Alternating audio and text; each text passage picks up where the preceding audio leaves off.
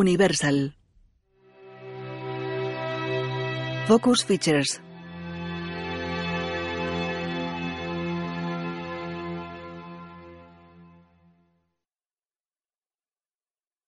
Perfect World Pictures.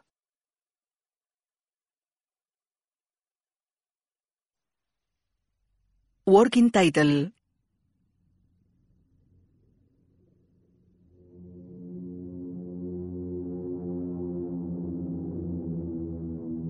Se muestran imágenes de archivo en blanco y negro. Cientos de soldados permanecen en formación. Focus Features presenta, en asociación con Perfect World Pictures. Decenas de tanques Panzer aguardan alineados. Una producción de Working Title. Una película de Joe Bright. En un despacho, Hitler está con varios oficiales. Señala algo en un mapa. Sobre una imagen aérea se muestra el avance de las tropas alemanas. 9 de mayo de 1940. Hitler ha invadido Checoslovaquia, Polonia, Dinamarca y Noruega. Su ejército aguarda en la frontera belga. En Gran Bretaña, el Parlamento ha perdido la fe en su líder, Neville Chamberlain. La búsqueda de un sustituto ha comenzado. El instante más oscuro. De día, en el Parlamento británico.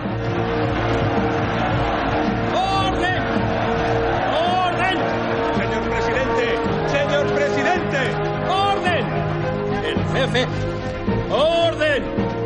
El jefe de la oposición, Clement Attlee. Señor presidente, parece que no he sido suficientemente claro. Así pues, no dejaré ninguna duda acerca de lo que opino sobre el futuro del señor Chamberlain como primer ministro. Por favor, honorables caballeros, silencio, silencio, silencio. De estos tres años de inactividad e incompetencia, le consideramos responsable en primera persona. Responsable en primera persona de dejar a esta nación con una planificación ruinosa ante el actual peligro nazi.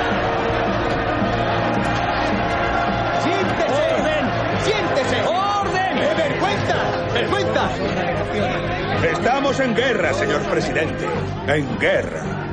Y dejando a un lado si está usted capacitado para dirigirnos en tiempos de paz, lo que nos ha demostrado es que es incapaz de dirigirnos en tiempos de guerra. ¡Orden! ¡Orden! Lord Halifax observa serio desde las bancadas superiores. Repito, orden. Por tanto, en aras del interés nacional, nosotros, la oposición, estamos dispuestos a formar una, una gran coalición con el Partido Conservador que nos gobierna. Por decir algo. ¡Orden! Pero nunca, y lo recalco, nunca bajo el liderazgo del señor Chamberlain, que ya no cuenta con la confianza de esta Cámara. Nuestro país, dimita. De un paso atrás y déjenos encontrar a un nuevo líder. Siéntese, qué vergüenza. Qué vergüenza. Deje de decir sandeces. ¿Dónde está Winston? Evitando que sus huellas aparezcan en el arma del crimen. ¡Orden! De noche, en un comedor. Y ya que la oposición se niega a unirse a un gobierno encabezado por mí, debemos pensar en elegir a mi sucesor, un hombre que tenga nuevas fuerzas para formar un gobierno de coalición. Voy a dimitir mañana. Pero he querido que mi propio partido, los caballeros a los que más respeto, lo supieran antes. Sí. Palmea el hombro de Chamberlain. Y debe ser Halifax. Sin duda. no cabe duda. El secretario de Exteriores. Es el mejor. Por supuesto. Halifax. Evidentemente. No hay otro. Sin discusión, Halifax. Gracias, caballeros. Agradezco su confianza. Sin embargo, mi hora aún no ha llegado. Entonces, ¿quién? Pero a aquel en quien recaiga esta tarea habrá que exigirle que explore todas las vías. Incluida la negociación diplomática. Desde luego, todo por la restauración de la paz en Europa. Por supuesto. Por sí, supuesto, sí, señor. claro. Sí, sí, sí, sí. Bien, caballero, solo hay un candidato, un único hombre al que la oposición aceptará. Oh, no, No, no, claro que no, profundamente. no, de ninguna manera. No. Imposible. No, es totalmente absurdo. De día, alguien coge una bandeja con un plato de comida, un vaso de whisky y una copa de vino. Un hombre y una joven morena cruzan una cocina. 10 de mayo. Y si alarga la mano y luego dice deme, debe usted anticiparse a lo que él desea. Pluma negra, pluma roja, papel o crack. ¿Qué es su perforadora? Qué egoísta, dimitir en un momento así. Si le dan el puesto, ¿me llevará a Downing Street? No después del budín de pasas que cocinó usted la semana pasada. Él farfulla. Es casi imposible pillarlo todo. Deberá escribir muy rápido, párrafos cortos y a doble espacio. Él odia el espacio sencillo. Lo odia. Suerte. Se va. Ella se acerca a una puerta cerrada. Se arregla el pelo. Entra en una habitación y cierra la puerta. Un hombre de pelo cano enciende un puro en una cama. Junto a él hay un gato y una mesa auxiliar con una bandeja de comida y bebida. Al embajador francés. En una mesa hay una máquina de escribir. Con las fuerzas alemanas entrando en Holanda, so- solo Holanda. Vamos, telegrama. Solo Holanda solicita la garantía de que las fuerzas francesas avanzarán, avanzarán de inmediato eh, hacia para proteger Bélgica. Stop. Bebe. Un mayordomo le trae un teléfono. Ella escribe a máquina. El embajador francés, señor. Churchill coge el auricular. Monsieur embajador. Oh. De modo que ya han invadido Bélgica. Bélgica y Holanda.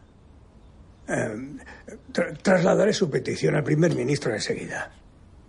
Eh, sí, eh, la situación es todavía muy confusa.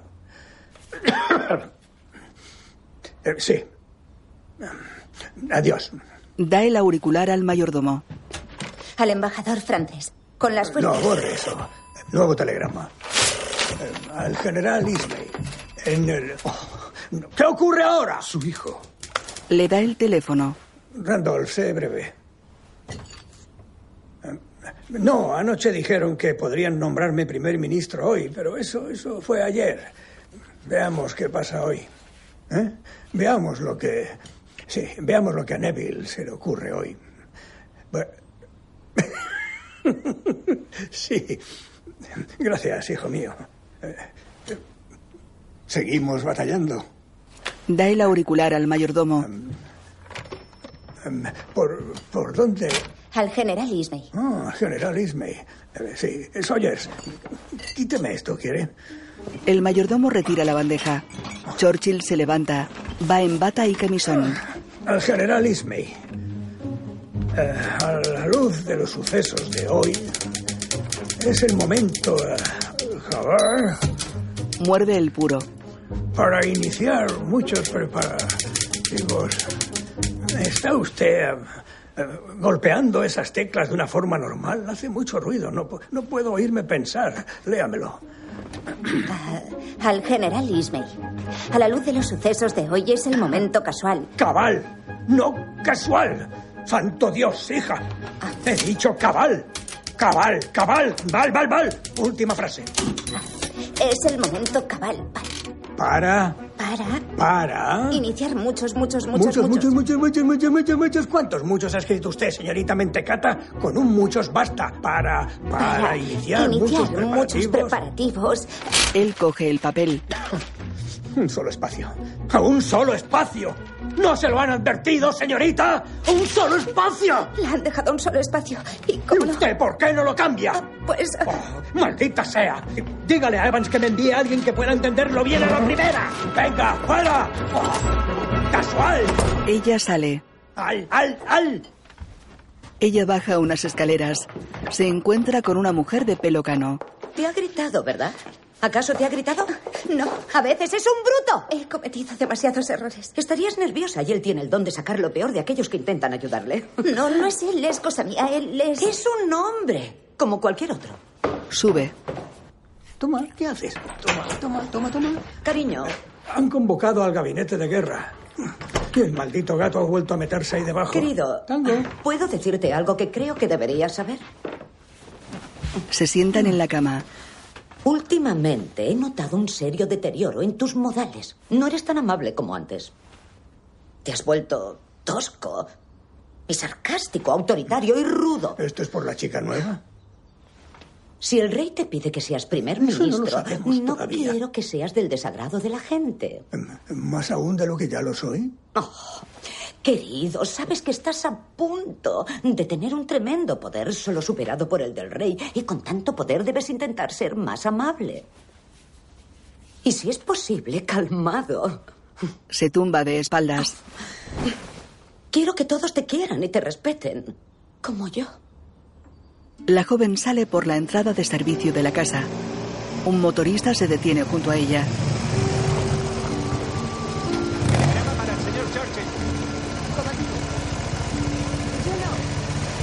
Él le da un sobre y se va. Ella mira sorprendida el remite y queda seria.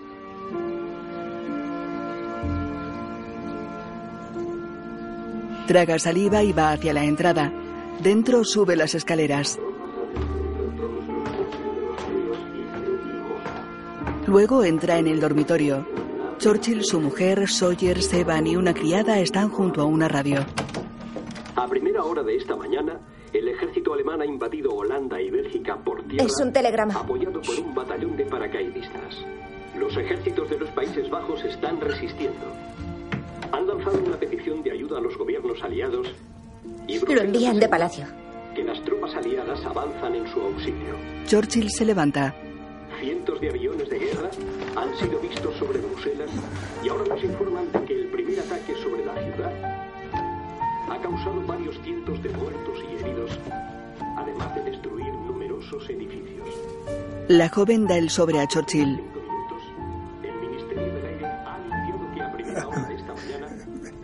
Gracias. Señorita. Leighton. En una sala. Tiemblas. Igual que tú. Tú, tú de emoción, yo de pánico. Es lo que has querido desde que eres adulto. No, desde el parvulario. Pero el pueblo me quiere a mí. Es a tu partido al que tienes que demostrar tu valía. Oh, me dan el puesto únicamente porque el barco se hunde. No, no, no es un regalo, es una venganza. Muéstrales tus cualidades, tu valentía. Mi escaso juicio. Tu falta de vanidad. Eh, mi voluntad de hierro. Tu sentido del humor. Ajá. Ella le pone una chaqueta. ¿Voy? Tú sé. Que sea que. Sé tú mismo. Él se quita unas gafas. Yo mismo. Va hacia unos sombreros colgados en una pared. Bien, veamos que yo debería ser hoy. Coge uno de copa. Uno debería haber tenido el poder de joven, cuando el ingenio era agudo y el ánimo fuerte. A un hombre. Eh, Bueno, usted primero, Macduff. Cuando la juventud se marcha, la sabiduría debería bastar. Su mujer lo besa. Le da una caja de cerillas plateada con una inscripción. La cámara recorre una calle con gente charlando junto a los puestos de un mercado. Un hombre lleva un cubo del que sobresale una hoja de lechuga mustia. Él y otro hombre vacían sus cubos en un contenedor. Es la parte trasera de un camión de basura.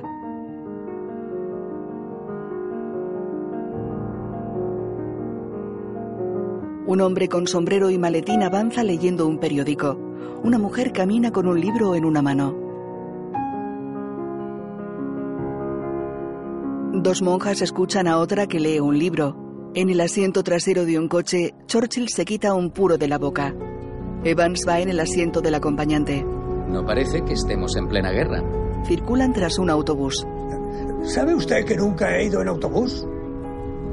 Señor, Nunca he hecho cola para el pan. Me parece que sé cocer un huevo. Pero solo porque he visto hacerlo. Llegan a Buckingham Palace. La única ocasión en que intenté ir en el metro fue durante la huelga general. Clemmy me dejó en la estación de South Kensington. Yo empecé a bajar, pero me perdí. y subí de inmediato. fue horrible. En una sala de estar. ¿Por qué no Halifax? Yo apoyo a Halifax. Yo quería Halifax. Los lores querían a Halifax. Y es posible que Halifax quisiera a Halifax. ¿Y por qué me he visto obligado a llamar a Churchill? Porque es el único miembro de nuestro partido que tiene el apoyo de la oposición. Su historial es una letanía de catástrofes. Galípoli, 25.000 muertos. La política en la India, la guerra civil rusa, el patrón oro, la abdicación y ahora esta aventura noruega. ¿Cuántos? ¿1.800 hombres? Un portaaviones, dos cruceros, siete destructores y un submarino. Winston carece de juicio. Acertó en lo de Hitler. Incluso un reloj parado acierta, dos veces al día. Entra un sirviente. Se inclina. El primer lord del almirantazgo, el señor Winston Churchill. Qué temprano. El ansia. El rey Jorge da la mano a Neville Chamberlain. Acepto su dimisión. Pero quiero que sepa que considero que usted ha sido tratado con crueldad. Gracias, Majestad. El rey se aleja. Ah, por aquí, milord. Él y Chamberlain salen por una puerta lateral. El rey se sitúa ante la que dejó abierta el sirviente. Da a un pasillo. Churchill y un lacayo cruzan una amplia sala. Churchill camina con las manos a la espalda. Alguien les abre una puerta. Cruzan varias estancias lujosamente amuebladas hasta llegar a la sala de estar. El lacayo se detiene junto a la puerta. Churchill entra solo. Se detiene a unos cuatro metros del rey. Se inclina. Majestad, señor Churchill. Creo que sabe el motivo por el que le he hecho venir aquí. Señor, no consigo imaginar ese motivo. Es hoy mi deber invitarle a que ocupe usted el cargo de primer ministro de este Reino Unido. ¿Se encargará de formar gobierno? Me encargaré. Muy bien. Extiende la mano derecha con la palma hacia abajo. Churchill se acerca.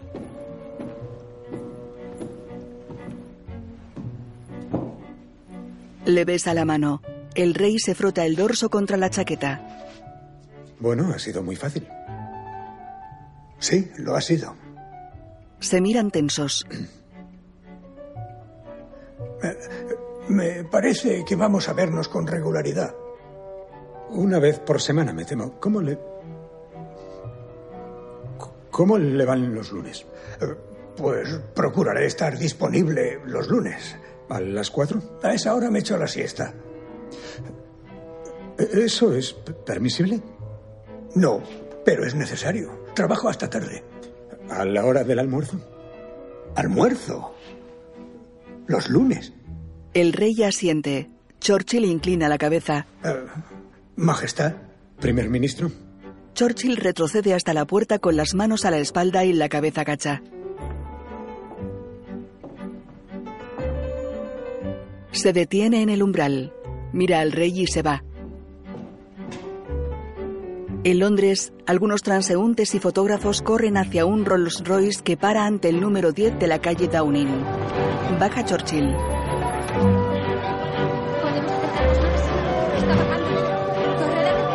Buenas tardes a todos. Señor Churchill, bienvenido al número 10. Gracias, señor. Señor Churchill, ¿qué tiene en su agenda? ¿En mi agenda? Una copa de Paul Roger. Salud. Aquí, señor. Ya tendrán sus fotos. Primer ministro. Anthony. ¿Cómo está el rey? Ah, inquieto. Jamás me, me ha perdonado que apoyara el matrimonio de su hermano con Wallis Simpson. Solo le verá una vez por semana. Ah, Eso es como decir que solo tienen que sacarte una muela una vez por semana. La composición de su gabinete de guerra. ¿Quién lo formaría? Sí. Eh, Chamberlain, por supuesto. En un despacho. El reverendo Zorro Sagrado. Halifax. Quiere a los enemigos cerca. Oh, mucho más que eso. Sin ellos dos, el partido se habría librado de mí. Ah, y ese cordero con piel de cordero, Atlee. Vamos, papá. Todos te esperan. Sí, voy, voy en un santiamén, mi amor. He oído que antes de pedírselo a usted se lo ofrecieron a Lord Halifax. Oh, lo dudo mucho. Halifax no lo rechazaría en la vida. Es el cuarto hijo de un conde. Los cuartos nunca rechazan nada. Habría sido preferible llegar al cargo en mejores momentos. Tiene usted una gran tarea por delante. Solo espero que no sea demasiado tarde. Aunque mucho me temo que lo es. Pero lo haremos lo mejor que podamos. ¿eh? ¡Hurra! ¡Hurra! Oh, ¡Madre mía! ¡Una visión aterradora! Oh, un brindis. Sí, que hable. Sí. Adelante. Sujete, espera. Ah, Llevaban máscaras de gas. Em, mi querido esposo, em, tal vez algunos no sepáis que en vísperas de nuestra boda yo me eché atrás. Pero al haber cancelado ya dos compromisos con solo 21 años, corría el peligro de ganarme la fama de desertora. Una tercera vez habría sido descortés. Ya lo creo. Por suerte para papá. Pero la verdadera razón de mi reticencia era que yo ya sabía, en aquel entonces, que la prioridad iba a ser la vida pública. Y a aquella joven la terrible idea de ser siempre la otra le preocupaba. Pero así ha sido. Y uno a uno, nuestros hijos también tuvieron que aceptar este mismo hecho. Tienen un hijo y cuatro hijas. Todos lo hicimos. A nuestra manera. Randolph bebe. Y ahora, hoy, recibimos nuestra recompensa.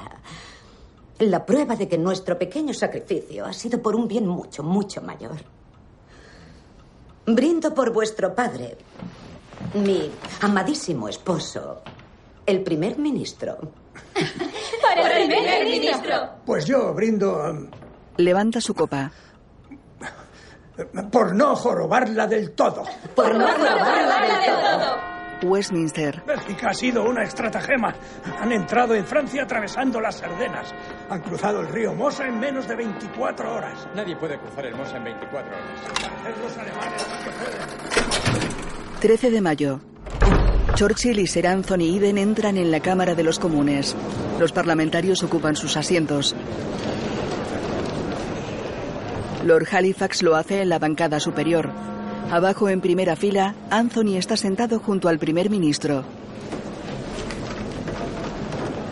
Churchill mira su reloj de bolsillo. Luego Chamberlain se pone un pañuelo sobre la rodilla derecha. En la bancada superior, Lord Kingsley Booth se inclina hacia Earl Hastings. Observa el pañuelo de Chamberlain. Si lo agita al final del discurso de Churchill, damos la aprobación. Si no, silencio. El primer ministro. Churchill se levanta y deja un papel sobre una caja de madera ornamentada que hay en la mesa de la cámara. Un hombre toca el hombro de Halifax.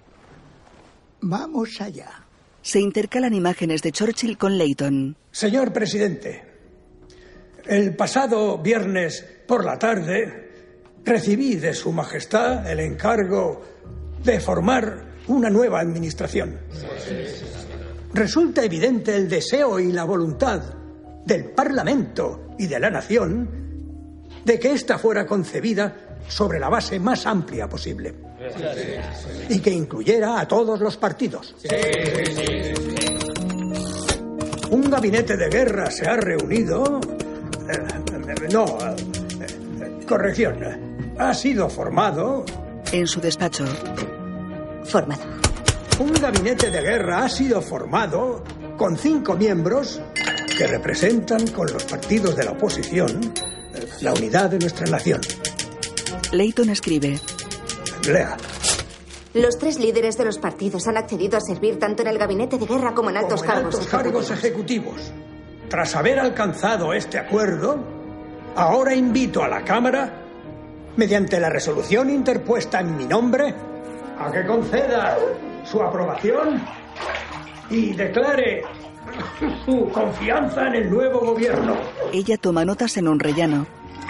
Eh, Señorita, voy a salir como Dios me trajo al mundo.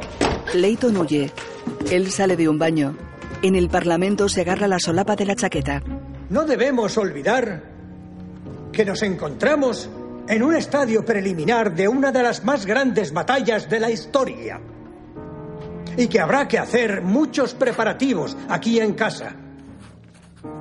Señor, yo asumo mi tarea con optimismo y esperanza y le digo a esta Cámara lo que le dije a los que se han incorporado a este gobierno. No tengo nada que ofrecer, salvo sangre, esfuerzo, lágrimas y sudor. Leighton escribe a máquina. Tenemos ante nosotros una dura prueba de la peor naturaleza. Tenemos ante nosotros muchos, muchos y largos meses de lucha y sufrimiento. Ustedes se preguntan, ¿cuál es nuestra política? Yo les digo que es hacer la guerra por mar, tierra y aire, utilizando todo nuestro poder y, por supuesto, con toda la fuerza que Dios pueda darnos. Hacer la guerra contra una tiranía monstruosa, jamás superada en el oscuro y lamentable catálogo del crimen humano. Esa es nuestra política. Ustedes se preguntan cuál es nuestro objetivo. Les voy a responder con una palabra. Victoria. Victoria a toda costa. Victoria a pesar de todo el terror. Victoria sin importar lo largo y duro que sea el camino. Porque si no hay victoria, no es posible la supervivencia. Chamberlain guarda el pañuelo.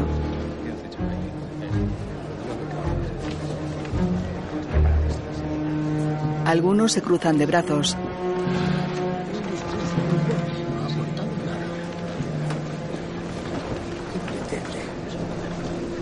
Wood niega. Hastings cruza los brazos. Churchill mira hacia atrás y gira hacia Anthony. Indiferencia. Bueno, ahora se empieza. Caray. En los jardines que rodean Westminster, Chamberlain está sentado en un murete. Llega Halifax. Se sienta a su lado. Nuestra política es hacer la guerra. A toda costa. No hay supervivencia. Dios santo, es totalmente incapaz de pronunciar la palabra paz. Y no digamos de entablar negociaciones. Se me hace insufrible la idea de no volver a ver mi país en paz. Halifax lo mira extrañado. Tengo cáncer.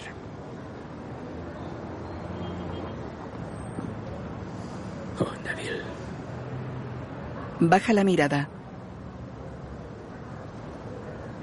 Winston debe ser apartado del cargo. Si podemos conseguir que declare que se niega a considerar las negociaciones de paz con Alemania, usted y yo tendríamos motivos para dimitir. Eso forzaría una moción de censura. El partido eso no lo permitiría. Para eso es usted el presidente. Adiós a Winston. Y usted accedería a ser primer ministro. Bueno. Con Winston fuera de escena, quién sabe, pero lo que importa de verdad, Neville, es que la política de usted volverá a estar sobre la mesa. La paz y la protección de nuestra nación. Oficialmente. ¿Cómo dice? Winston debe declarar oficialmente su negativa a entablar conversaciones de paz. Debemos tenerlo por escrito.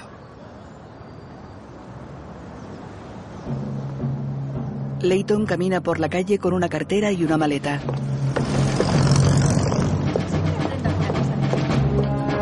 Se dirige hacia el edificio de la oficina de guerra. Dentro cruza una zona porticada y se aproxima a un soldado junto a una garita.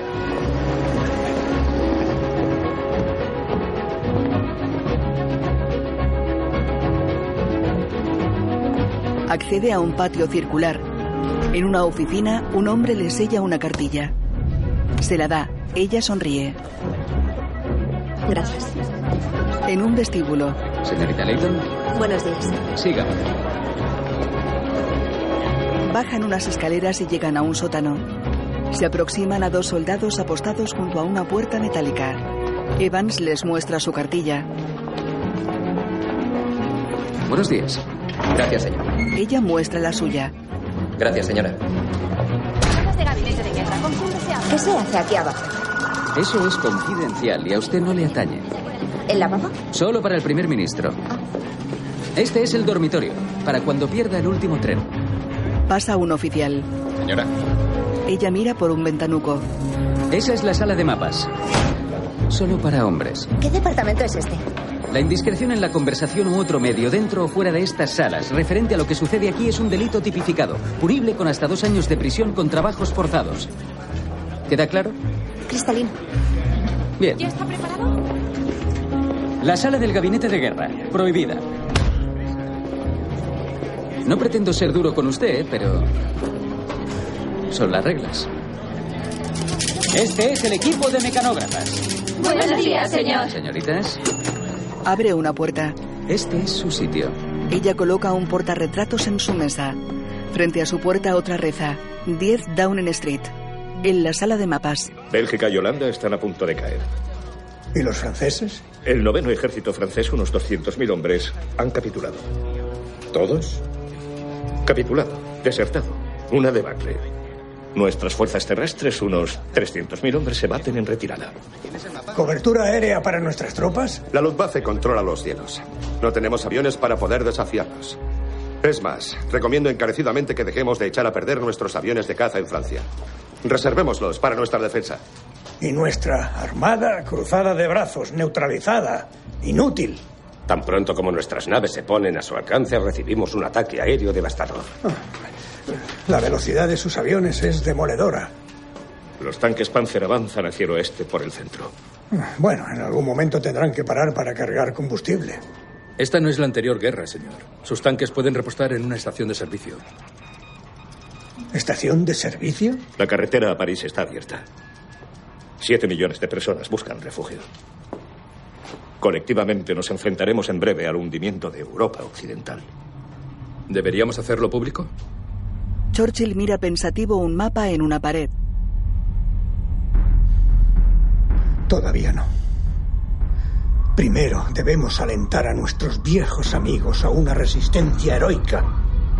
Francia debe ser salvada. Viajan en un avión que sobrevuela un campo lleno de cráteres y una carretera con vehículos parados.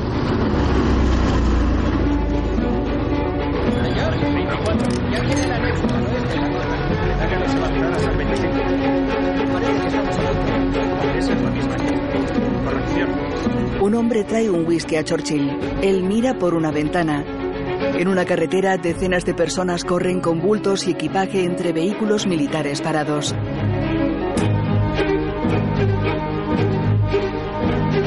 Churchill se quita las gafas. En la carretera, un niño rubio está parado y observa el avión. Simula un catalejo con la mano. Churchill y varios hombres se reúnen en un hangar. Churchill y un hombre van hacia una mesa dispuesta entre otras dos alargadas. Unos 30 soldados permanecen inmóviles alrededor de estas. Premier, euh, euh, bien que notre euh, situation euh, soit très grave, Se sientan enfrentados. Euh, ce n'est pas la première fois euh, que nous euh, euh, faisons face a une crise ensemble. El hombre lo mira extrañado. Primer ministro, no es necesario que hablen francés. Ah, eh, hemos, hemos eh, sobrevivido a otras crisis en el pasado y yo eh, eh, confío en que sobreviviremos a esta. Eh, dígame, ¿cuál es su plan de contraataque? Fuma. No hay ningún plan. bueno, deben contraatacar. De- deben, de- deben hacerlo. Eh, eh, eh, contraataquer. Eh, il le faut. A mí no me parece que esta. esta mm, penetración de Panzer sea una verdadera invasión. ¿No es una verdadera invasión? Eh, no. Mientras sus tanques no estén apoyados por unidades de infantería, solo son eh, eh, simples banderitas clavadas en un mapa. Porque los tanques no pueden apoyarse solos. No. no estoy dispuesto a considerar esta espectacular incursión de tanques alemanes una verdadera invasión. El ministro francés está con Otto en un coche. Il delira. Il delira. Delira totalmente. Ingleses. En el palacio de Westminster. Es un actor, enamorado del sonido de su voz. A mí me encanta escucharle, pero jamás debemos seguir su consejo. Tiene 100 ideas al día, cuatro de ellas buenas, el resto tremendamente peligrosas. Su padre era igual, un gran orador, pero Hasta que perdió la cabeza por la sífilis. ¿Cómo sufren las naciones por los pecados de sus padres? Mi opinión, en este momento tan crítico para el imperio, tenemos a un borracho al volante. Desayuna con un whisky. Una botella de champaña en el almuerzo, otra en la cena. Brandy y oporto hasta la madrugada. Yo no le dejaría ni mi bicicleta. Es un conservador que se pasa a los liberales. Nos lanza granadas durante 10 años y luego se vuelve conservador otra vez a su maldito antojo. A mí que me perdonen. Pero él solo defiende una cosa, a sí mismo. Quizá debamos reemplazarle, Bertie. Al rey. Reemplazarle. Debemos luchar por la paz.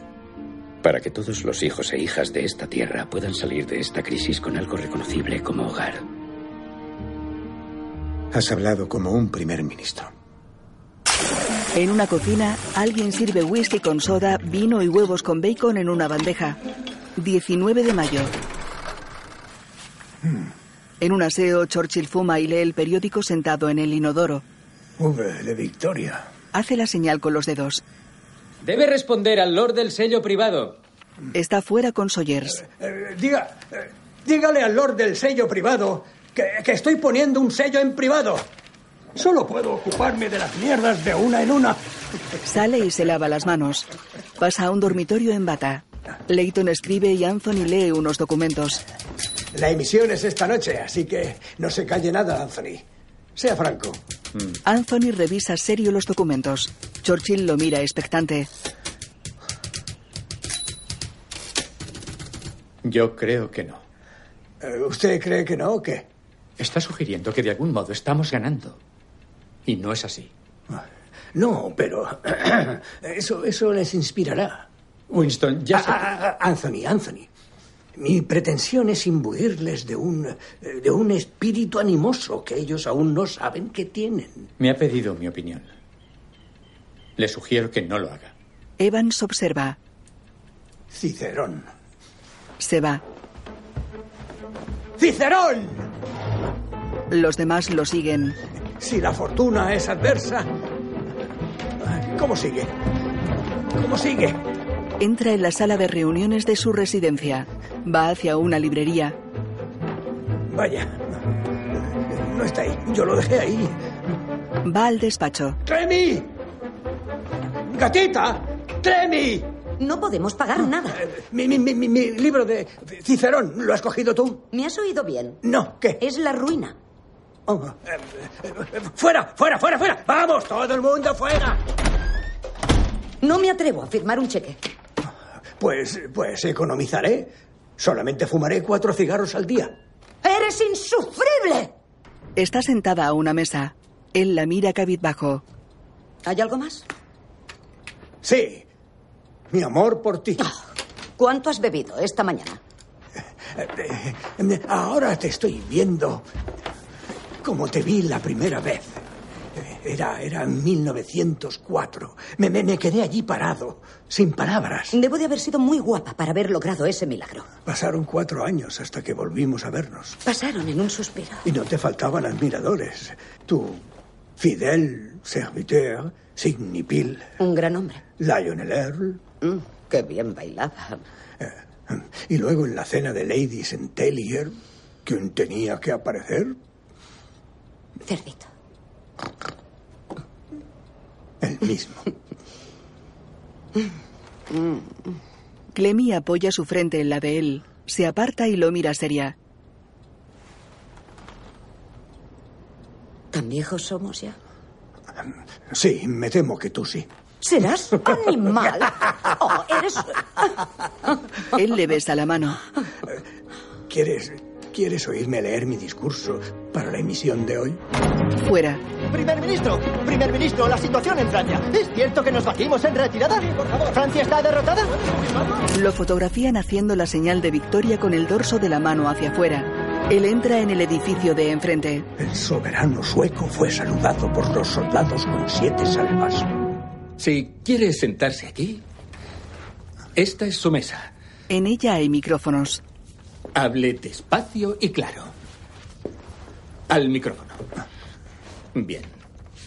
Si está listo, En cuanto den las nueve, la luz roja se encenderá y emitiremos en directo para la nación. Leighton observa. Nueve en punto, luz roja y usted empieza. ¿Sí?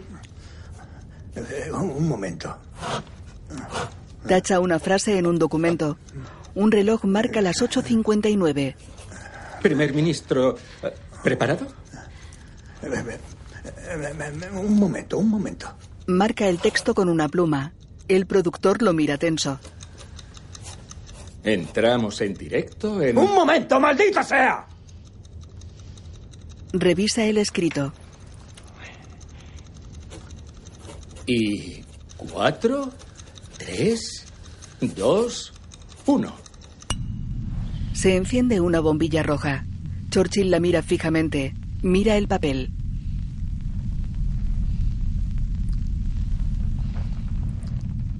El productor aprieta un puño. Leighton observa tensa. Sostiene unos papeles. Me dirijo a ustedes por primera vez como primer ministro. En un momento solemne para la vida de nuestro país, de nuestro imperio, de nuestros aliados y sobre todo para la causa de la libertad. Ella lee. Una batalla tremenda se está librando en Francia y en Flandes. En off. Los alemanes, mediante una notable combinación de bombardeos aéreos y tanques con un pesado blindaje, han atravesado las defensas francesas al norte de la línea Maginot. Y férreas columnas de sus vehículos blindados están asolando el país entero, que durante uno o dos días no tuvo defensores. Sin embargo, tengo una confianza inquebrantable en el ejército francés y en sus líderes. Solo una parte muy pequeña de ese espléndido ejército se ha visto seriamente comprometida. Y solo una parte muy pequeña de Francia ha sido invadida. Hombro con hombro, los pueblos británico y francés han avanzado, ¿Avanzado? para rescatar no solo a Europa, Demonios se atreven. sino a la humanidad de la tiranía más miserable y más embrutecedora que jamás haya oscurecido y manchado las páginas de la historia. Pero ahora un vínculo nos une a todos. Librar la guerra hasta conseguir la victoria. Y no rendirnos jamás a la servidumbre y a la vergüenza. Sea cual sea el coste. Sea cual sea el coste. Sea cual sea el coste. Y el sufrimiento. Debemos vencer. Y vencer es lo que haremos. La bombilla roja se apaga. Él suelta tembloroso la pluma.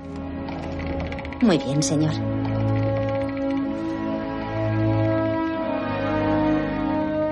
En un sótano va hacia una escalera.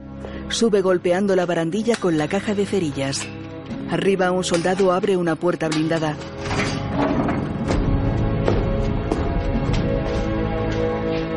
Churchill camina por un túnel escasamente iluminado. En un salón, Clemmy apaga una radio y coge una copa. Hace ademán de sentarse en un sofá. Deja un libro en una mesa. Observa el fuego de una chimenea. Churchill sube en un ascensor con puerta de reja.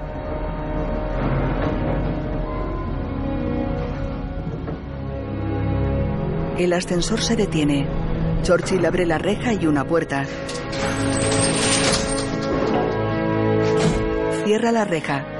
Está en el vestíbulo del número 10 de la calle Downing. Se aleja. En el salón, Clemmy se mueve inquieta en el sofá. Entra su marido. Ah, yo diría que lo has hecho de maravilla. En estos últimos diez años yo era el único que les había dicho la verdad. Hasta esta noche. No hay ningún avance. Sujeta un vaso. Es una catástrofe. Nos batimos en retirada. Se sienta. Pero qué bien ibas a hacerles no dejándoles dormir esta noche y aterrorizando a sus hijos. Eh, eh, eh, Aunque el terror esté a la puerta. Precisamente por ese motivo. Hay tiempo para la verdad. Él coge su mano y bebe whisky.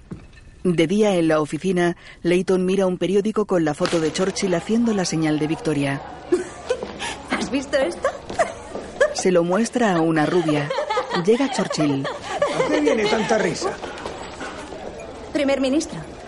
Señor. Sí, ¿qué ocurre? Ah, tal vez. Entran en un estrecho pasillo. Ah, verá. ah, no creo que usted lo sepa, pero. Su forma de hacer la V de Victoria. Bueno, ah, en los barrios más humildes ese gesto significa otra cosa. ¿Qué significa? Ah, prefiero no decirlo, señor. Señorita, fui capturado por los Boers y pasé un tiempo en una prisión sudafricana. A tomar por culo. Señor. ¿A tomar por culo? Tal como lo hace usted, señor, así es. Pero sí, si le da la vuelta, está bien. No me gustaría que millones de personas se lo tomaran a mal. Desde luego. ¡A tomar por culo! Por teléfono. Majestad. No quiero robarle demasiado tiempo. Le he oído por la radio. Ah, ¿Le ha parecido inteligible? El pueblo necesita que le guíen, no que le engañen, ni que le abandonen para que se apañe solo. Churchill está en un dormitorio con Evans. Entendido. ¿Alguna otra cosa, Majestad? No. Buenos días, primer ministro. Buenos días. Cuelga. Me parece que acabo de recibir un rapapolvo real en toda regla. 25 de mayo. En la sala del gabinete de guerra. Desde anoche a las 20.00 horas, los alemanes han rodeado a 60 divisiones británicas, belgas y francesas. Todas nuestras fuerzas bajo el mando de Lord Gort se han retirado o tratan de retirarse hacia la costa francesa, a Dunkerque, donde están incomunicadas. ¿Cuántos hombres han quedado atrapados? Todos. Todo nuestro ejército profesional al completo. Y no vemos la forma de poder rescatarlos. General, ¿está usted diciéndome que vamos, vamos a perder a todo el ejército británico en los próximos días? Sí, así es. Las fuerzas alemanas son superiores en todos los aspectos y están a solo 80 kilómetros de la costa. Nos están empujando hacia el mar. No, no, los alemanes jamás deben llegar al mar. No, no antes de que evacuemos a nuestros hombres. Ismay, ¿qué puede ofrecernos? Dada la situación, creo que no podemos albergar esperanzas de sacar a nuestras fuerzas a tiempo. ¿Ni a un solo hombre? Por Dios, no podemos estar tan totalmente a su merced. ¿Cuál, cuál es el siguiente paso? ¿Nadie? ¡Vamos, hablen! El general Ironside mira a Ismay. Tenemos una guarnición en Calais, 40 kilómetros al oeste. ¿Cuántos hombres tenemos allí? 4.000 más o menos. Churchill se acerca a un mapa de la pared. ¿Por, por qué no lo ha dicho antes?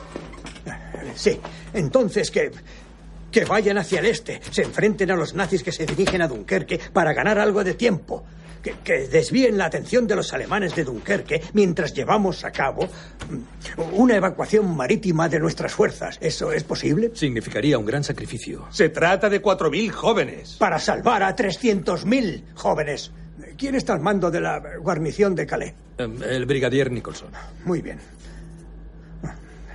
Dígale a Nicholson que es de la máxima importancia para esta isla que, que, que su guarnición aleje al enemigo de Dunkerque, tanques, artillería y bombarderos, que provoque su ira y que continúe luchando. Si es necesario, si es necesario, hasta la destrucción de, de su mando. Atlee queda pensativo. Es un suicidio. Un hombre con gafas escribe. El almirante Pound se sienta abatido. Ironside se aleja. Halifax está cabizbajo. Primer ministro, tengo mis reservas. ¿Y quién no tiene sus reservas? Acerca de un sacrificio innecesario, cuando existe una alternativa. ¿Qué alternativa?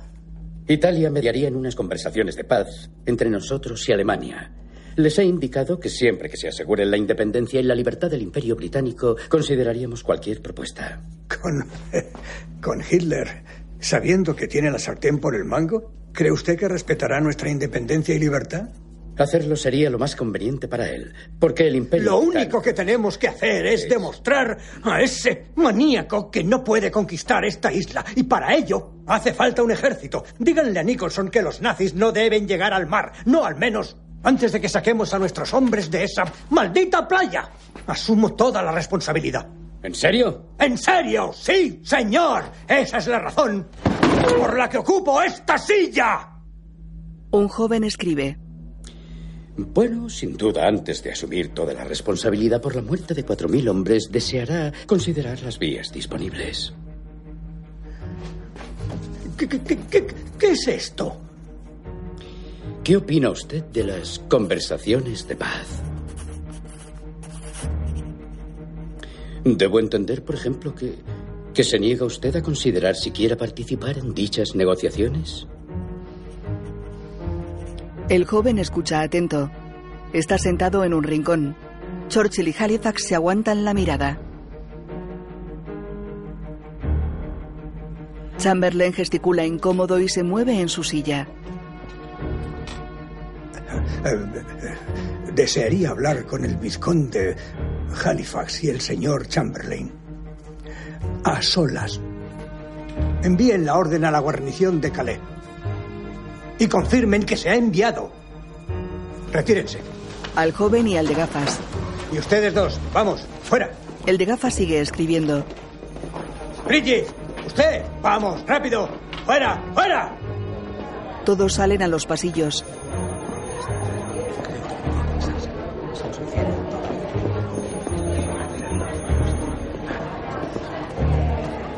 Churchill cierra la puerta. Aparta una silla. Halifax y Chamberlain se miran.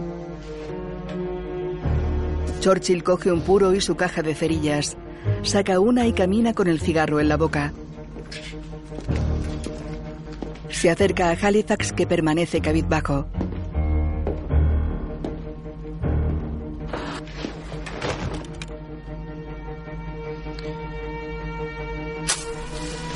El vizconde lo mira de reojo. Churchill le observa mientras enciende el puro sentado junto a él.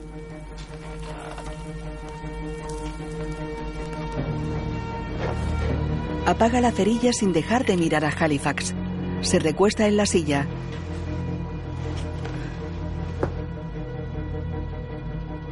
Winston, nos enfrentamos a una derrota en tierra, a la aniquilación de nuestro ejército y a una invasión inminente. Seamos racionales. Somos una nación marítima. Lo hemos sido desde la edad del bronce. El canal es nuestro. Es nuestro foso, nuestras almenas. Los alemanes no conocen una extensión de agua más grande que la de un maldito lago. Primero tienen que llegar a esta isla, Edward. En la que hombres, mujeres y niños, a los que hemos fallado miserablemente en nuestro deber de protegerlos, estarán totalmente ¿Y indefensos. quién es el culpable ante de el eso? mayor ejército que el mundo haya visto jamás. Más aún, cuando Francia caiga, Alemania puede concentrarse en la producción de aviones. Y también se harán con la flota francesa. ¿Con qué va a detener a Herr Hitler entonces, Winston? Con palabras, palabras, palabras solamente. Si usted no permite las conversaciones de paz, me veré obligado. ¿No podríamos permitir que Edward organizara una simple reunión con el embajador italiano Bastianini, discutiera su posible papel como mediadores entre nosotros y Alemania y averiguara su precio? Él y Halifax observan expectantes. Churchill se quita el puro de la boca y los mira serio.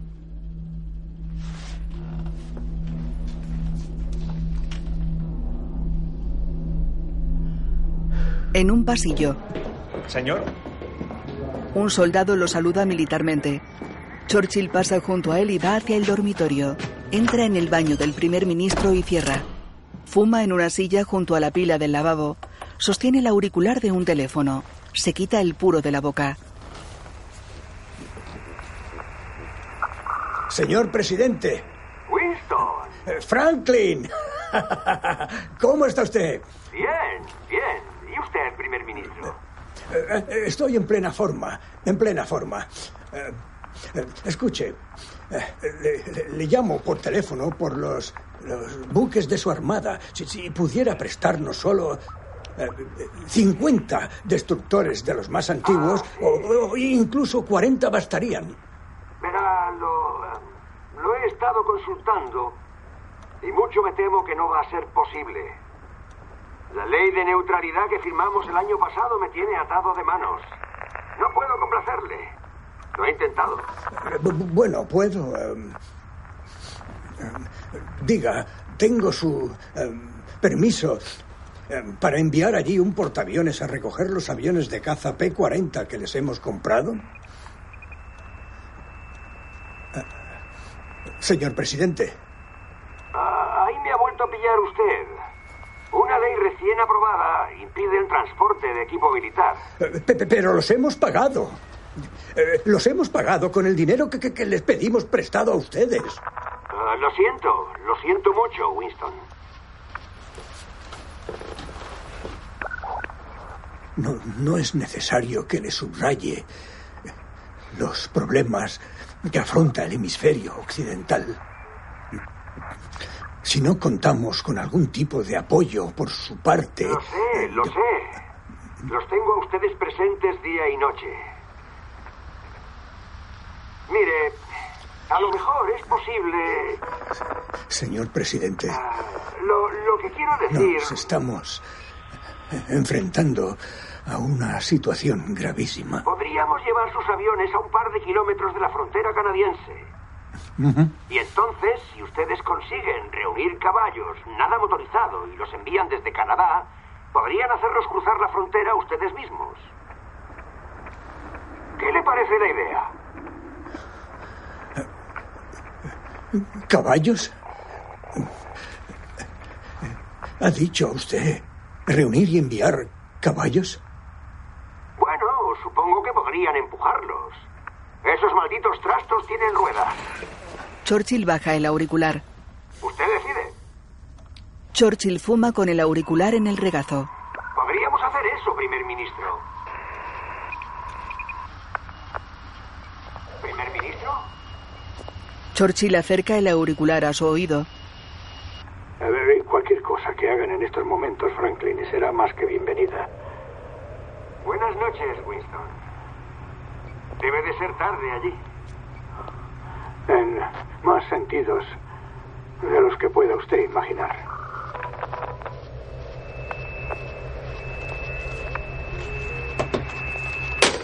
Cuelga. Fuma pensativo. Repiquetea con los dedos sobre el reposabrazos.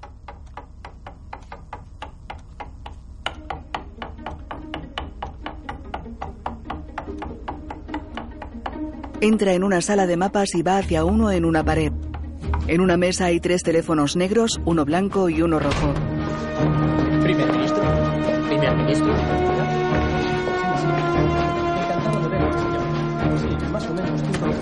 Churchill señala los teléfonos. Póngame con el almirante Ramsey en uno de esos. Sí, primer ministro. Póngame con el almirante Ramsey. Churchill mira un mapa de Europa. De noche, la cámara se aproxima a un acantilado sobre el que brilla un faro. Un soldado de la Marina corre por un túnel. Entra en una habitación en la que duerme un hombre. Almirante, es el primer ministro. Por teléfono. Bertie. Bertie, eh, eh, no te habré despertado. No, en absoluto. Estaba leyendo la Biblia. ¿El éxodo? Escucha, Bertie. Necesitamos evacuar a nuestros muchachos. Eh, la Armada dice que con solo un crucero y seis destructores y con la, la Luftwaffe controlando los cielos tendremos suerte si sacamos al 10%.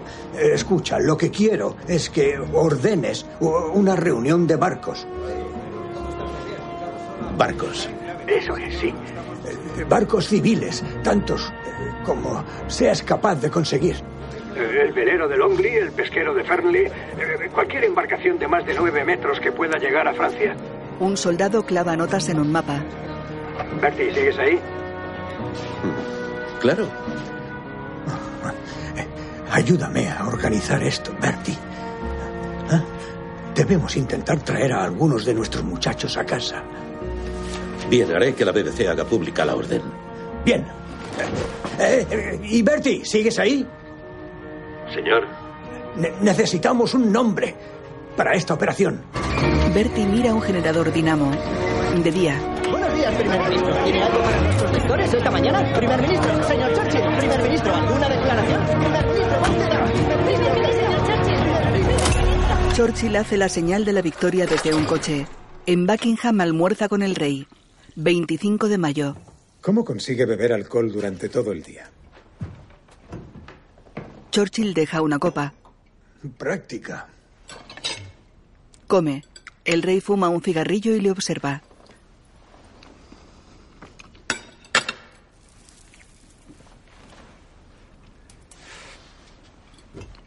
Un sirviente está de pie a unos dos metros de la mesa. Me gustaría comentarle. Me han preguntado si debían preparar un plan para evacuarnos, a mí y a mi familia, a Canadá. Querría conocer la opinión del primer ministro. Bueno, mi opinión es que debe usted hacer lo que crea más conveniente para usted, para su familia y la nación. Su supervivencia es primordial. Los primeros ministros, bueno, aparecemos y desaparecemos a un ritmo trepidante. Su posición en el Parlamento, según me dicen, no es fuerte. Mi partido está resentido por cómo Chamberlain fue apartado y muchos otros dudan de mí. Ellos siguen queriendo a Halifax, sí, pero ¿por qué deshacerse del organillero y reemplazarlo por el mono bailarín? Lord Halifax, señor Churchill, es amigo personal mío. Churchill da una calada a un puro. A mí no se me quiere. El rey baja la mirada. Eh, no han vuelto a confiar en mí desde la campaña de Galípoli. No se me quiere. Tal vez porque usted asusta a la gente. ¿A quién? Me asusta a mí. Qué tontería. Coge una copa. ¿Qué puede? ¿Qué puede haber en mí que asuste? Uno nunca sabe qué es lo que va a salir de su boca. Algo que halague, algo que haga daño. El sirviente sirve champán a Churchill. Eh, Mis emociones están desatadas. Da comida a un perro. Llevo la furia en la sangre, algo que comparto con mi padre. Y con mi madre también. Carecemos de- del don de la templanza. Da comida al perro.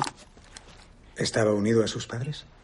Mi madre era sofisticada, pero tal vez amada en exceso. Mi, mi padre era como Dios, siempre ocupado en otra parte. El rey sonríe. En la oficina, Churchill y Anthony se detienen en un pasillo.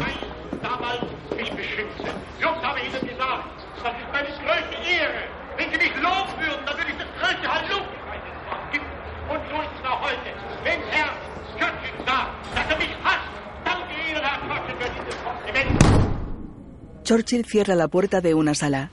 Él y Anthony se alejan. Entran en una antesala. Churchill mira por el ventanuco de una puerta. Observa a los ministros y altos cargos del ejército en la sala del gabinete. Entran. Buenos días, señores. Primer ministro. Eh, le he pedido al ministro de, de la guerra eh, que nos acompañe. Neville, si no le importa. Anthony, Anthony ocupa la silla de Chamberlain. es evidente que estamos en una situación peligrosa. Pero el premier francés me ha confirmado que, eh, aunque algunas eh, unidades de tanques alemanes han alcanzado el mar, eh, la situación en general parece estar controlada. ¿Qué novedades hay de Calais? La guarnición atacó, pero se vio obligada a retroceder y ahora está rodeada. Están siendo bombardeados sin piedad. Un 60% de bajas. Churchill queda serio, mira alrededor y se pone las gafas. Están en una mesa cuadrada. Halifax está en otra más pequeña a unos dos metros de ellos. Primer ministro, las conversaciones de paz. No debemos perder la calma. Dejar claro que tenemos intención de seguir luchando hasta el final. Una oferta de paz eh, solo indicaría debilidad. Es cierto. Y aunque nos vencieran, no estaríamos peor de lo que íbamos a estar si ahora abandonáramos la lucha. En consecuencia, evitemos dejarnos arrastrar hacia eh, un terreno resbaladizo buscando conversaciones para mejorar la paz. ¿Terreno resbaladizo? El único... Lo que sospecho es que Italia y Alemania desean que resbaladizo. estemos tan implicados en las negociaciones que luego no seamos capaces de dar marcha atrás. Tonterías, Bastianini me ha informado. Yo propongo. El único terreno ¿Le importaría resbaladizo... dejar de interrumpirme cuando le estoy interrumpiendo yo? A la hora de elegir a mi gabinete de guerra puse gran cuidado en rodearme de antiguos rivales. Tal vez me haya excedido. Vizconde de Halifax, el enfoque que usted propone no, no, no, no no es que solo sea, eh, sea fútil, es que además entraña un peligro mortal. El único peligro mortal aquí es esa romántica fantasía de luchar hasta el final. ¿Qué es el final? Sino la destrucción de todas las cosas. No hay nada heroico en morir peleando si se puede evitar. No hay nada ni remotamente patriótico en la muerte o la gloria, máxime cuando todo apunta a lo primero. No hay nada glorioso en intentar acortar una guerra que claramente estamos perdiendo. ¿Perdiendo? Europa aún está. Europa está perdida. Ironside y Pound se miran. Y antes de que nuestras fuerzas sean barridas por completo, este es el momento de negociar para obtener las mejores condiciones posibles. Hitler no insistirá en unas condiciones indignas. Conoce sus debilidades. Será razonable. ¿Cuándo aprenderemos la lección? ¿Cuándo aprenderemos la lección? Señor, ¿cuántos dictadores más deberán ser eh, cortejados, apaciguados, colmados de inmensos privilegios antes de que aprendamos? No puedes razonar con un tigre cuando tienes la cabeza en su boca. Sale. Primer ministro. Winston. Winston. Ayer usted me dio permiso. ¿Qué permiso? Para que me reuniera con Bastianini. No, lo que yo autoricé fue un sondeo teórico de qué precio nos podría pedir Italia, nada más. que si no permite usted ninguna. un sondeo más profundo de un posible acuerdo de paz, presentaré mi dimisión. Por favor, no sea absurdo. No, Le necesito, estoy sabe. dispuesto a quedarme con los brazos cruzados, contemplando cómo otra generación de jóvenes pierde la vida en el maldito altar de su arrogancia. Y usted pretende hacernos morir como corderos. ¿No tuvo suficiente en Galípoli? ¿Cómo se atreve usted? Nuestras tropas estaban masticando alambre de púas en Flandes. Lo vi con mis ojos. Abrir un segundo frente, rebasar flanqueando a los turcos, era una, una idea militar muy seria que podría haber funcionado muy bien si los almirantes y el primer lord del mar no hubieran echado a perder el elemento sorpresa. Están en la antesala. Usted decide, Winston. O entabla conversaciones de paz mañana o yo dimito. Se va. Churchill se toca el estómago. En un baño, Chamberlain deja un frasco sobre el lavabo. Se tapa la boca con un pañuelo. Se lo he dicho. Le ha impactado. Me lo imagino. Le he dado 24 horas. No espero que acceda. Yo seré el primero en dimitir. Y luego usted es fundamental para promover un voto de censura en la Cámara. Yo lo anunciaré. El rey nos apoya.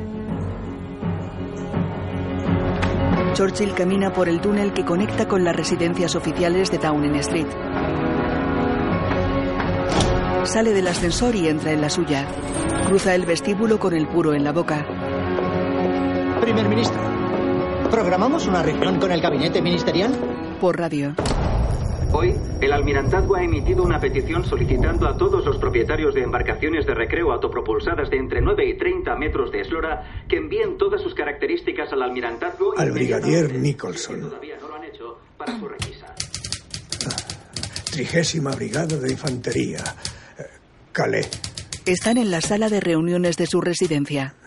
Cada hora que ustedes continúan existiendo es de una ayuda inestimable para nuestras fuerzas que están en Dunkerque.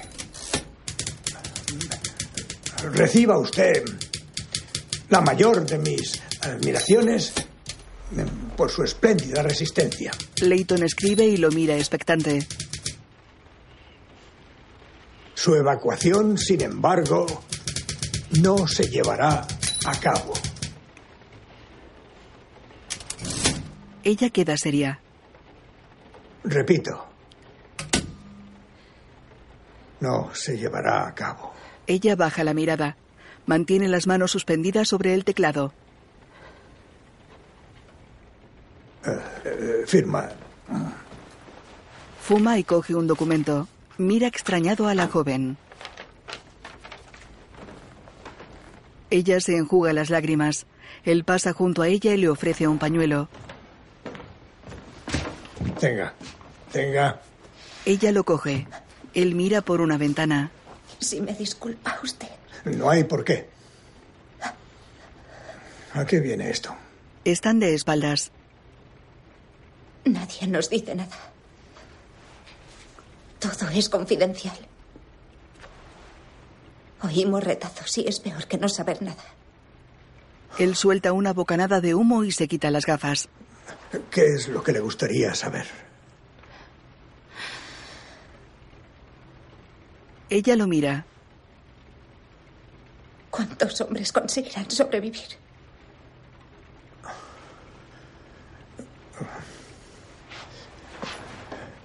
Venga conmigo. Caminan por el túnel. Están ante una puerta. Alguien les abre. No puedo entrar en la de los mapas. Ahora sí. Primer ministro. No se le ve. Descansen. Verá, Señala el mapa de Europa. El ejército alemán controla todos los puertos franceses excepto Dunkerque y Calais, aquí al oeste, donde la guarnición del brigadier Nicholson está atrayendo su fuego y retrasando el avance alemán sobre Dunkerque. Ah, En ambos lugares, nuestras tropas están rodeadas. Bien, ahora intentamos dejar el puerto de Dunkerque despejado de barcos destruidos para que puedan entrar los barcos que necesitamos para sacar a los chicos de esas playas. Pero la aviación enemiga no deja de atacarnos. Así que nuestra, nuestra única esperanza es que una gruesa capa de nubes eh, frustre esos ataques, pero el cielo continúa despejado. Y aunque se nublara, se me ha asegurado que necesitaremos un, un milagro para sacar al 10% de nuestros hombres. Sí, ahora mismo se lo traigo. Coraje, señorita Leighton. Coraje. General, ¿Cuánto? ¿Cuánto tiempo les queda? Si no los rescatamos. Uno. Tal vez eh, dos días. Todos quedan serios. El general Ismay está junto a Churchill, en off. Hay noticias de Calais. La 30 de infantería se ha retirado a la ciudadela como último y probablemente inútil bastión. Se ha dado la orden de sálvese quien pueda. Bien, Brigadier Nicholson, un telegrama, señor. Avanza por una fortaleza de piedra. Buen trabajo. Bien hecho, muchachos. Están. Nicholson atraviesa varias estancias anexas. Cruza una habilitada como hospital. Entra en otra en la que hay algunos soldados sentados. ¿Están bien? ¿Bien? Bien, sí. Nicholson mira el telegrama y se detiene.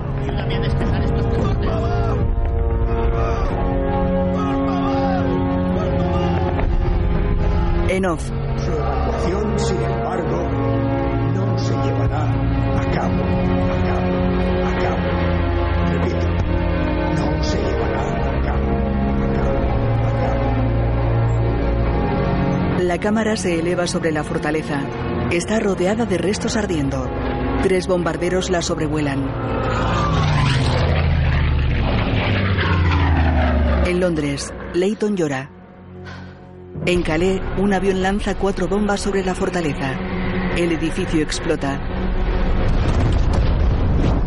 Un telegrama reza. Calais ha caído. Número de muertos o capturados incierto. La nota está junto a las gafas de Churchill, sobre una mesa del despacho de su residencia. Él está sentado en penumbra en la sala de reuniones contigua. Entra su mujer. Oh, vete a la cama, cerdito. Debes dormir. Déjame, Lemmy. La oportunidad de hacer eso pasó de largo hace ya tiempo. Lleva rulos y una bata rosa. Lo mira con las manos en los bolsillos. Se va. Él fuma en un extremo de la mesa de reuniones.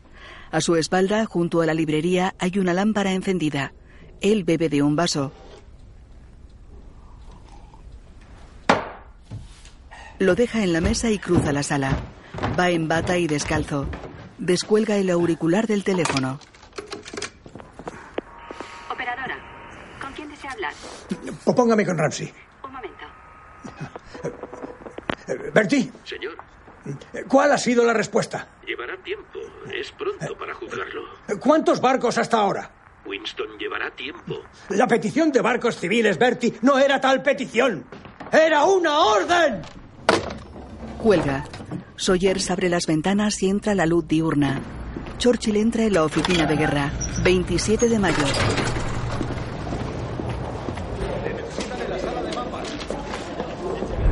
Ah, señorita Layton, necesito, eh, necesito localizar, localizar, a, hablar con,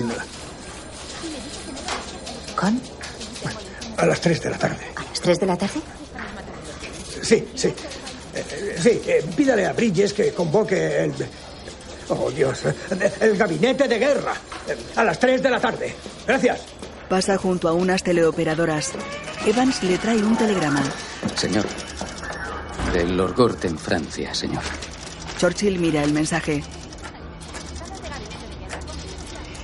Bélgica finalmente ha caído. Firmarán la rendición a medianoche. Francia pronto hará lo propio. Se aleja cabizbajo. En la sala del gabinete, Ironside está junto a una pantalla. En ella se emiten imágenes del ejército alemán. Los informes recibidos confirman que el método de ataque que seguramente Alemania utilizaría contra nuestro país consistiría en una gran flota de lanchas rápidas, quizá unas 200 que transportarían un centenar de hombres cada una para realizar un ataque a gran escala. Así pues, una considerable fuerza enemiga podría tomar tierra simultáneamente en muchos puntos de la costa, con incursiones aéreas tierra adentro. Creemos que ni por medio de una acción naval ni aérea podríamos impedir dicho desembarco. ¿Puede repetirlo? Debemos prepararnos para una invasión inminente. Debemos prepararnos para una invasión inminente. Recomendamos que el país sea advertido y alertado del peligro inmediato y que todas las personas necesarias para poner a Gran Bretaña en estado de defensa sean movilizadas sin más dilación. Luces. Alguien apaga un proyector. Se encienden las luces de la sala. Gracias, general. Organicen eh, los preparativos necesarios. Que conste en acta que he recibido noticias de la embajada italiana en Londres. Italia está preparada para mediar entre Gran Bretaña, sus aliados y Alemania.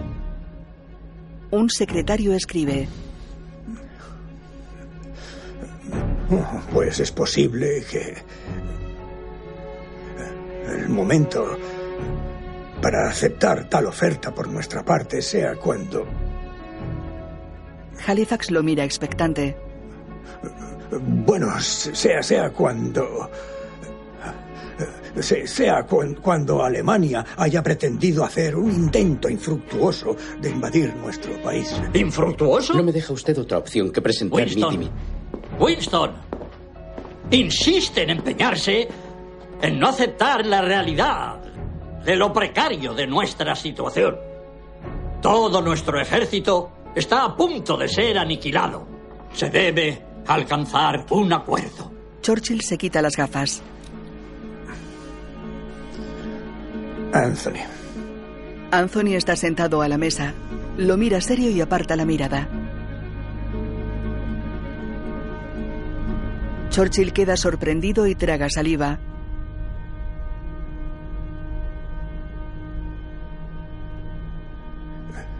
Se conoce que no tenemos.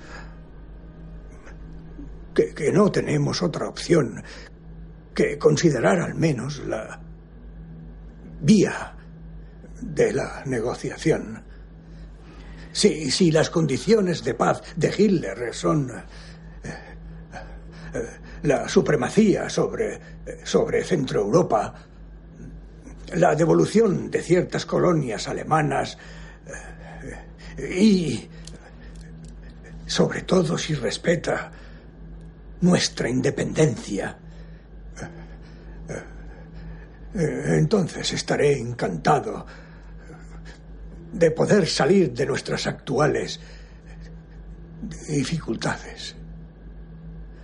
Aunque no creo que Hitler nos ofrezca nada parecido. Eh, eh, pero si me dijeran cuáles son las condiciones alemanas, eh, bueno...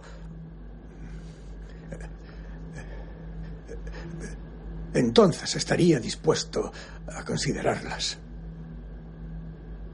Gracias, primer ministro. Enseguida prepararemos un memorando. Se va. Churchill permanece en la mesa.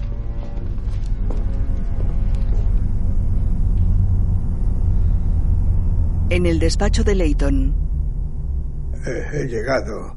He llegado a preguntarme. Eh, eh, en estos últimos días. Camina con un puro en la mano. Eh, sí, de verdad era en parte de mi deber. Em, parte de mi. Parte de mi deber. Considerar. Considerar. Evans trae una bandeja con una botella de whisky y un vaso. Considerar. Se sirve whisky. Sí, de, verdad era. ¿Es todo por esta noche, señor? Churchill le da la espalda. Si de verdad era parte de mi deber, eh, el, entablar unas... Evans se va. Unas negociaciones con... Coge un periódico que reza. Hitler desafiante, implacable en su ataque. Ese... Deja el vaso. Ese cabo. Ese, ese crío.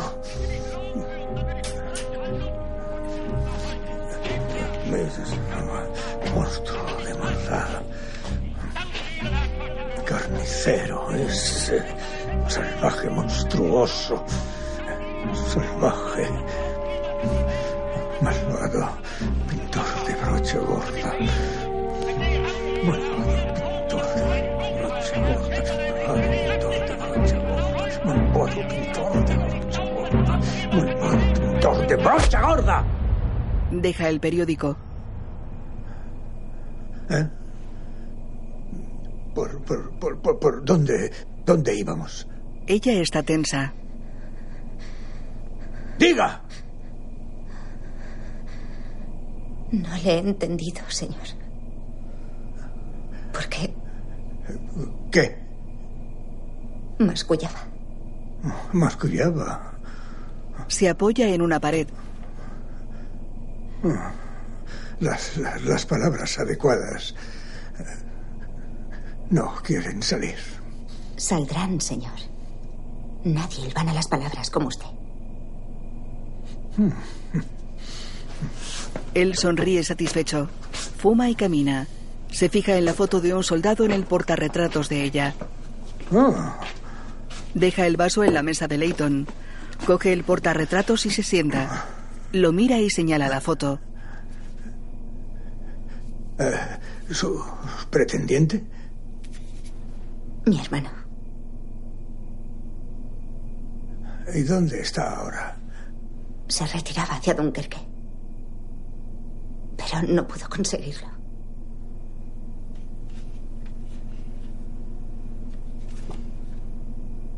Él queda abatido y la mira fijamente. Ella observa la foto.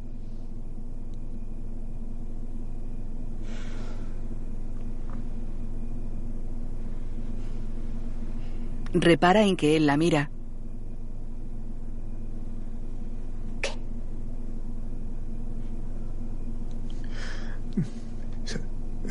Solo le estaba mirando. Ella sonríe.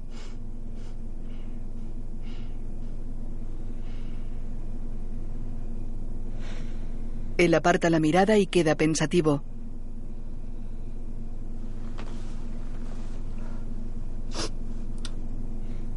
Ella mira la máquina de escribir.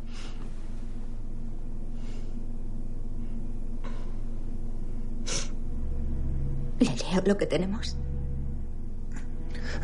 Sí, sí, por favor. Ella saca el papel. En off sobre imágenes de él fumando en una azotea de noche. He llegado a preguntarme en estos últimos días Llueve. si de verdad era mi deber considerar el entablar unas negociaciones con ¿Con? En la azotea fuma sentado y sostiene un paraguas.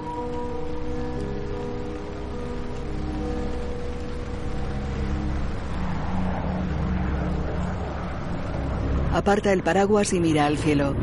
Pasan cuatro bombarderos. Él se quita las gafas. La cámara se eleva sobre el edificio de la oficina de guerra. Es de planta rectangular con un patio circular central y dos cuadrados laterales.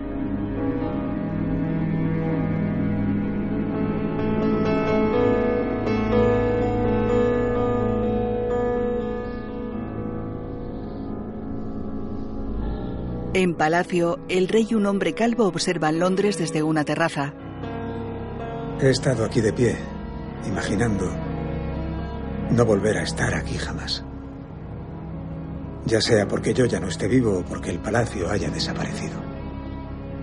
Canadá. Debe decidirse, señor. Puede gobernar en el exilio. ¿De verdad ese va a ser mi destino? Sostiene un cigarrillo. Ambos miran al frente. Sabe una cosa, me doy cuenta de que en este momento me siento enfadado. El hombre lo mira. Tremendamente enfadado. Querido, Entra en una habitación a oscuras. Winston, querido, Da la luz. ha venido alguien a verte. ¿Tienes visita? Él está sentado en un diván. Ella se sienta en un taburete. Las paredes tienen desconchones y hay objetos apilados. Ella coge su mano. Sí, querido, todo el peso del mundo recae sobre tus hombros. Yo... No, lo sé, lo sé, pero esas batallas internas son las que en realidad te han entrenado para este momento. Eres fuerte y lo eres porque eres imperfecto. Del mismo modo, eres sabio porque tienes dudas. Le enjuga las lágrimas. ¿Qué? ¿Le hago pasar? Se aleja. ¿A quién? Al rey. ¿Qué rey? ¿Nuestro rey? Si no es él, es un imitador maravilloso. Sale. Él se levanta, se abrocha el pantalón y el chaleco. Entra el rey. Señor Churchill, espero que disculpe lo avanzado de la hora, pero su esposa ha pensado que este sería un buen momento. ¿Nos sentamos? Eh, sí. Eh, eh, por favor. Se suena. El rey se sienta en una butaca. ¿Quiere, ¿Quiere algo de beber? Tal No. vez. Guarda un pañuelo y se sienta en el diván. He recibido una visita. ¿De quién? Del vizconde de Halifax. Al parecer, la posibilidad de un acuerdo de paz ha aumentado sustancialmente. El, el- el gabinete de guerra está redactando una carta para, para Mussolini, solicitándole que concierte unas conversaciones con Herr Hitler. El rey se levanta. Lo que me dijo Halifax era cierto. Eh, desearía conocer su opinión. Sería útil conocer primero la suya. Eh, a mí también me gustaría conocer mi opinión. Las naciones que caen luchando vuelven a levantarse y las que las que se rinden mansamente están acabadas. ¿Bélgica? Desplomada. ¿Noruega? Y Holanda. Y Francia en breve. ¿Y qué se vive en el Parlamento? Miedo, pánico. ¿Y usted? ¿Usted no tiene miedo? Sí. Por supuesto, un miedo terrible. El apoyo eh, en, en el gabinete de guerra a, a la campaña de resistencia se ha desplomado. El rey observa expectante. Churchill evita mirarlo.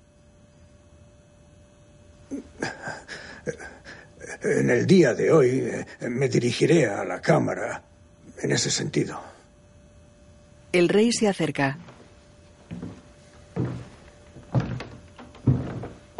Se sienta a su lado mirando al frente. Tiene usted mi apoyo. Churchill lo mira sorprendido. Majestad. Que cuenta usted con mi apoyo. Confieso que Lo mira. al principio tenía ciertas reservas acerca de usted, pero si bien a algunos en este país les aterró su nombramiento, a nadie, a nadie le aterró tanto como Adolf Hitler. Quien quiera que infunda miedo en ese corazón tan brutal es digno de toda nuestra confianza. Trabajaremos juntos. Contará usted con mi apoyo en todo momento. A por esos bastardos. Acudiré al Parlamento. Pero si mi propio partido no me apoya, deberé solicitar la paz.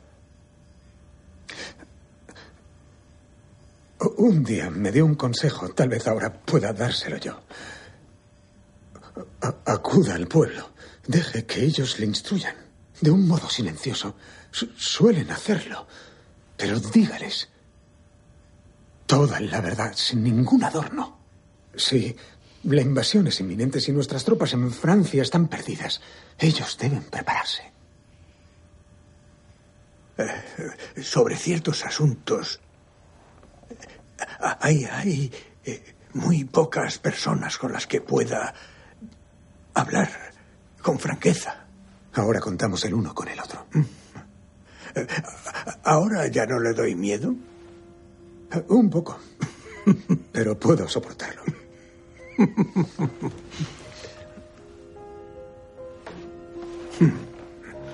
28 de mayo.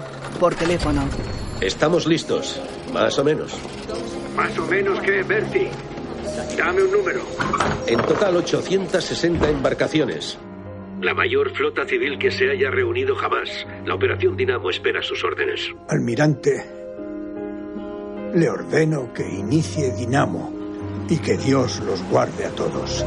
De día, decenas de pequeñas embarcaciones de recreo y barcos pesqueros se dirigen hacia la costa francesa. El cielo está encapotado.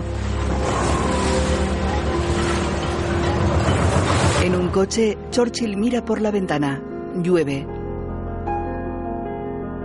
En la calle, un hombre se cubre la cabeza con una maleta. Otros abren sus paraguas. Una mujer se cubre con su bolso. Un hombre tira de un caballo. Unos niños llevan máscaras con la cara de Hitler. Churchill observa con un puro apagado entre los labios. Se palpa los bolsillos de la chaqueta y el chaleco.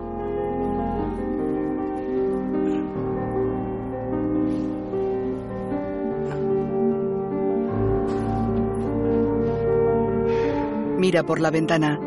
Un hombre corre con un paraguas. Otro con boina camina con las manos en los bolsillos de su gabardina.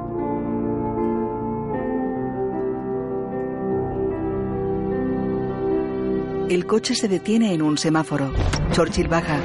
El chofer sale y mira alrededor.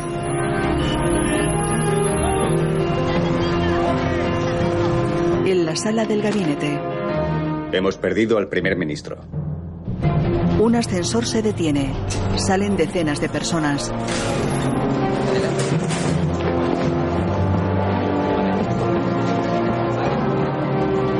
Están en una estación de metro. En un pasillo, Churchill y una joven miran un plano de las estaciones. ¿Tú sabes cómo se usa esto? Sí, señor. Lo mira sorprendida. ¿Cómo llego a Westminster? A Westminster. am, la línea District Este, una parada. Línea District. Este. Una parada. ¿Mm? No parece muy difícil, ¿verdad? No, señor. Gracias. A usted, señor. El memorando lleva por título Acercamiento sugerido a Italia y dice así. Si el signore Mussolini colabora con nosotros, asegurando una resolución de todas las cuestiones europeas que salvaguarde la independencia y seguridad de los aliados y que pueda convertirse en la base de una paz justa y duradera para Europa, nosotros nos comprometemos de inmediato a discutir, con el deseo de encontrar soluciones, los asuntos en los que el señor Mussolini esté especialmente interesado. Entendemos que él desea llegar a una solución en ciertas cuestiones mediterráneas. Y si él nos hace llegar en secreto cuáles son estas, Francia y Gran Bretaña harán inmediatamente todo lo posible para cumplir sus deseos. En un andén, Churchill se palpa la chaqueta. La gente lo mira sorprendida. ¡Vaya! Así que esto es el metro. Entra en un vagón. La gente se levanta. Un joven se quita el sombrero y le cede el sitio. Gracias. Se sienta. Lleva bastón y el puro en la boca. El del sombrero se sienta a su lado y lo mira asustado. Churchill gira hacia él. El joven aparta tenso la mirada. Se sienta frente a él. La gente observa al primer ministro. Un chico negro lo mira boquiabierto. Una joven le da un golpe y el chico aparta avergonzado la mirada. Churchill se levanta. ¿Alguien tiene una cerilla? Un hombre agita una caja y se levanta. Churchill se acerca. La gente se levanta. Gracias. Coge las cerillas. Gracias. ¿Qué están mirando todos? ¿Acaso no han visto nunca al primer ministro viajando en el metro? ¿Cómo se llama? Oliver Wilson, señor. ¿Y a qué se dedica, señor Wilson? Soy albañil. Ah, albañil. Muy pronto vamos a- necesitar a muchos albañiles. El negocio va a prosperar. Las luces titilan. Ah, avanza. Una mujer sonríe con un bebé en brazos. ¿Qué edad tiene? Cinco meses, señor. ¿Se parece a usted? Señora, todos los bebés se parecen a mí. ¿Cómo, cómo se llama usted? Señora Jessie Sutton. Ah, señora Sutton, es un placer. La joven. Abigail. Abigail Walker. Marcus Peters. Marcus Peters. El negro sonríe. Otra joven. Agnes Dillon. Agnes. Morris Baker. Señor Baker. Alice Simpson. Alice Simpson. Señorita Margaret Jerome. Ah, vaya, Jerome. Eh, mi madre también era una Jerome. Eh, espero que seamos parientes cercanos. Pero por favor, siéntense, siéntense todos. Se sienta con ellos. El del sombrero le trae el bastón. Gracias, señor Baker. ¿Qué tal están todos? Eh, ¿Cómo lo están llevando? ¿Buen, buen ánimo? Sí, sí. Mejor así. Lo necesitaremos. Se quita las gafas. Eh, déjenme preguntarles algo que ha estado rondándome por la cabeza. Tal vez ustedes puedan darme una respuesta. Ustedes, eh, el pueblo británico, eh, ¿cuál es su estado de ánimo? ¿Es de...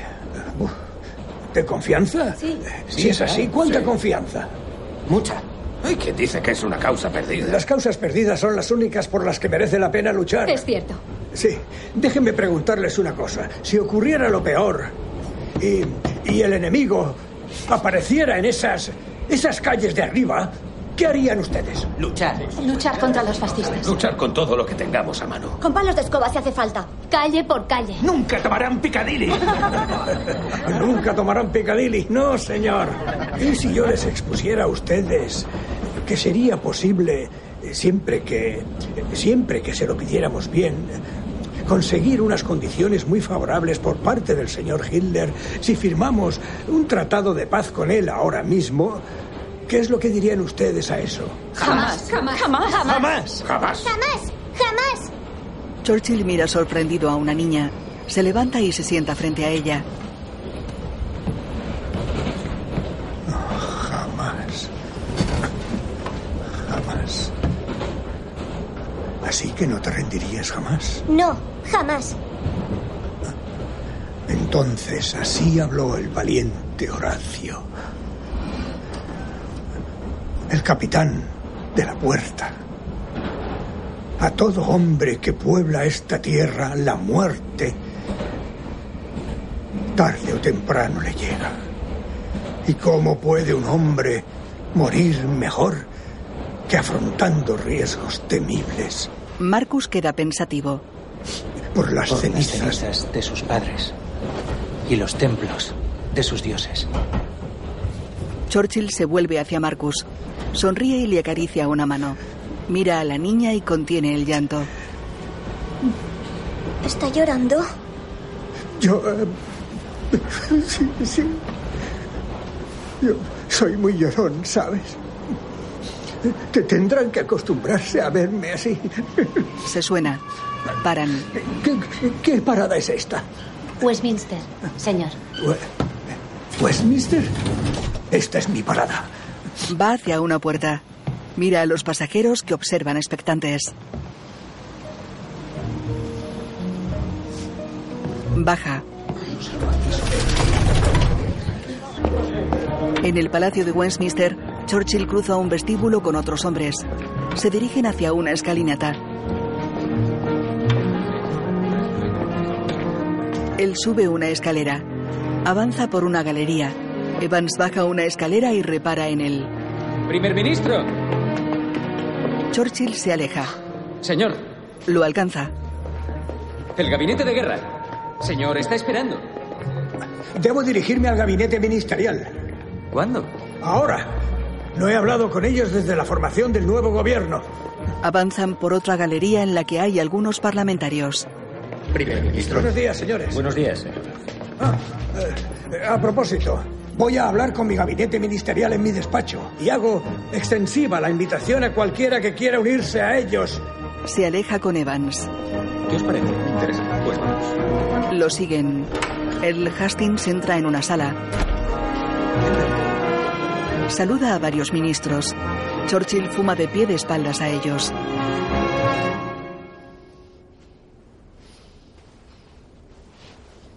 Se vuelve. Esta tarde voy a hablar en la Cámara sobre la cuestión de la seguridad de nuestra nación. En este momento, el gabinete de guerra está redactando unos documentos que exponen la voluntad de entablar conversaciones de paz con Herr Hitler a través de su, de su, su lacayo, Mussolini. He estado pensando con mucho detenimiento en estos últimos días si de verdad era parte de mi deber considerar el entablar negociaciones con con ese hombre. Pero, pero luego he, Se pone las gafas. he hablado con um, Mira nombres escritos en una caja de cerillas. Oliver Wilson, la señora Jessie Sutton, la señora Abigail Walker, Marcus Peters, Maurice eh, Baker, Alice eh, Simpson. Y la señorita Margaret Jerome. Ciudadanos buenos, sinceros y valientes que sostenían firmemente que sin duda era ocioso pensar que si intentásemos alcanzar la paz ahora, conseguiríamos mejores condiciones que si luchásemos. Los alemanes, el señor Baker opinaba, nos exigirían, en, nombre del desarme, nuestras bases navales y mucho más. Y creo que tiene razón. A Jesse Sutton, portavoz de muchos otros, eh, le parece que nos convertiríamos en, en un Estado esclavo, con un gobierno británico manejado por Hitler como una marioneta, un, un gobierno creado al capricho de capricho de Mosley o algún fascista parecido. No, y yo me uno a ellos. Y hago, hago una pregunta más, pregunta que ahora les traslado a ustedes. ¿Dónde acabaríamos al finalizar todo esto?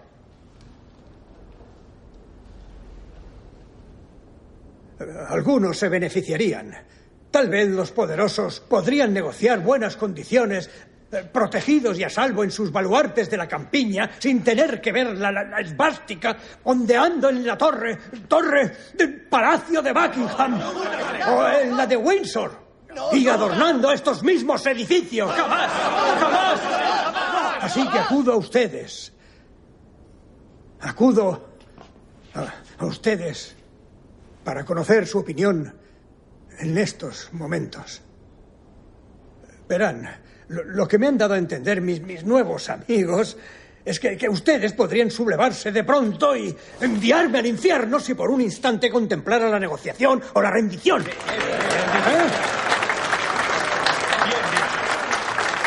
¿Se equivocaban? ¡No! ¿Se equivocaban? ¡No! ¿Se equivocaban? ¡No! Gracias, gracias. Ya les he oído. Les he oído con claridad. Por lo que veo, al igual que la mía, es su voluntad. Que si la larga historia de nuestra isla tiene que tener un punto final, dejemos que lo tenga solo cuando todos y cada uno de nosotros, en el suelo, sí, nos estemos sí, ahogando señor. en nuestra propia sangre hasta Bien morir. dicho. Sí, señor. Bravo. Sí, señor. Sí. En la sala del gabinete. Y cuando solicité conocer su opinión, tuvo lugar una demostración que, considerando el carácter del encuentro, eh, me causó una enorme sorpresa. Verán, no cabe la menor duda de que si mostramos debilidad a la hora de dirigir esta nación, de deberían expulsarnos de nuestros cargos inmediatamente. Y puedo asegurar que todos los ministros de ambos lados de la Cámara están, están dispuestos a dar la vida y a que todas sus familias y posesiones queden destruidas antes que claudicar. Y en eso representan a casi todo el pueblo. Y me corresponde a mí en estos próximos días y meses dar voz y expresar sus sentimientos. Quiero que quede claro. No habrá paz negociada. Mira serio a Halifax. Y ahora cada uno deberá hacer lo que crea conveniente.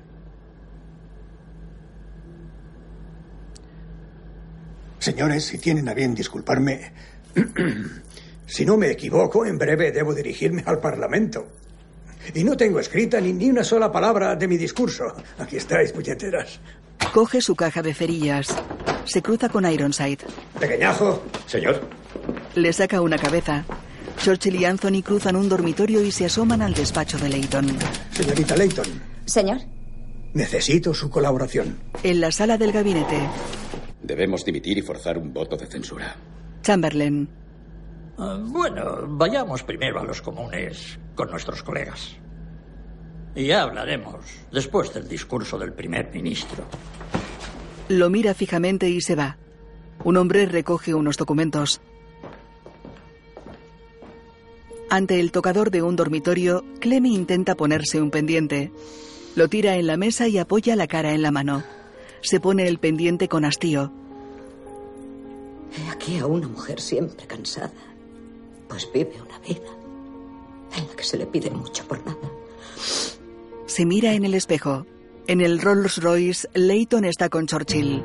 El chofer aguarda de pie junto al vehículo.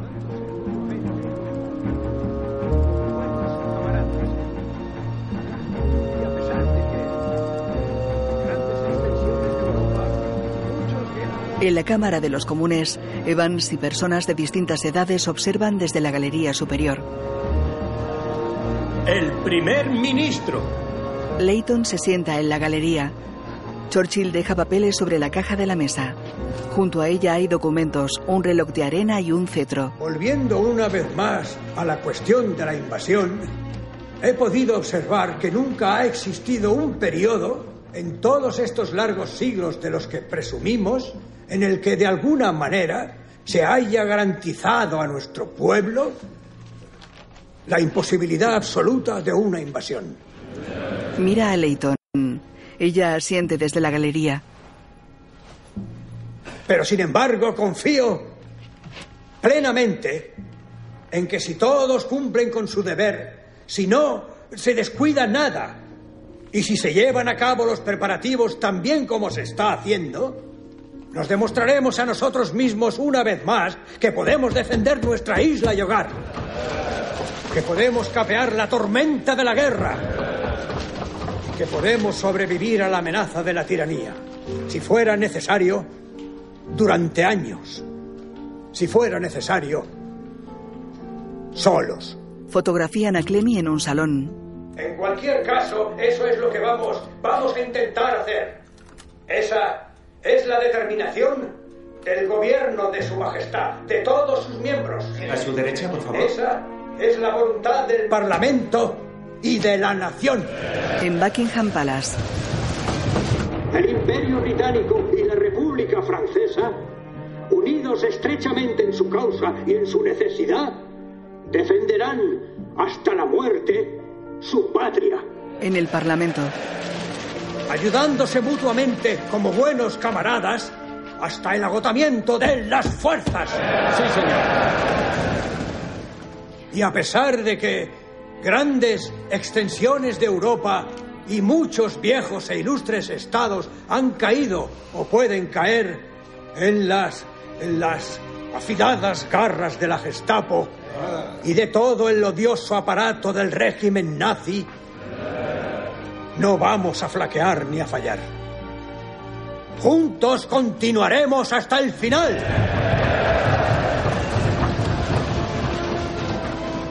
Lucharemos en Francia. Lucharemos en los mares y en los océanos. Lucharemos con, con creciente confianza y con mayor fuerza en el aire.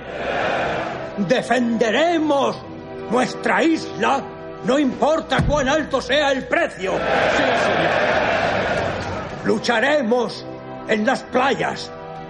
Lucharemos en todos los aeródromos. Lucharemos en los campos y en las calles. Lucharemos en las colinas. No nos rendiremos jamás.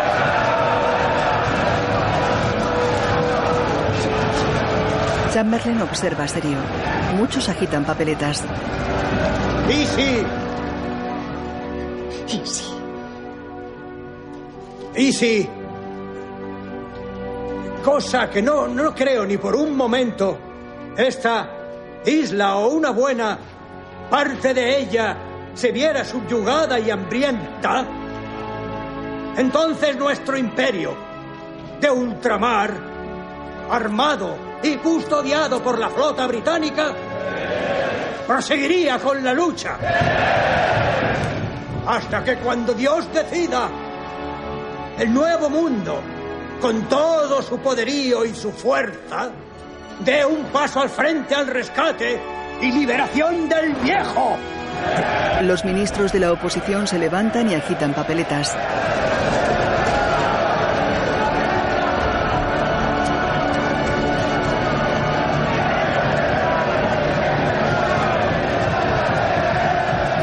Está tenso.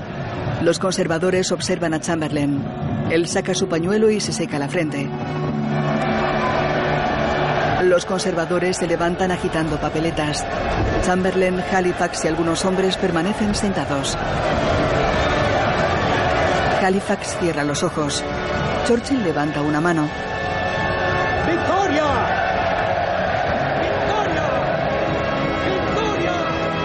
Leighton golpea la barandilla de la galería. Anthony da la mano a Churchill. ¿Ha cambiado de opinión?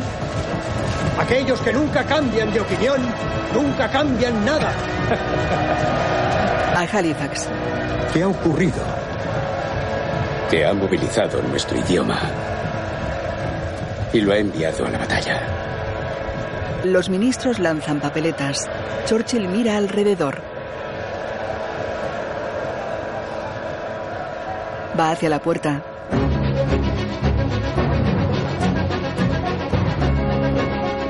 Sale. La puerta se cierra. La imagen funde a negro. La mayoría de soldados de Dunkerque fueron rescatados por la flota civil de Churchill. Neville Chamberlain murió seis meses después. El vizconde Halifax fue apartado por Churchill del gabinete de guerra y enviado a Washington.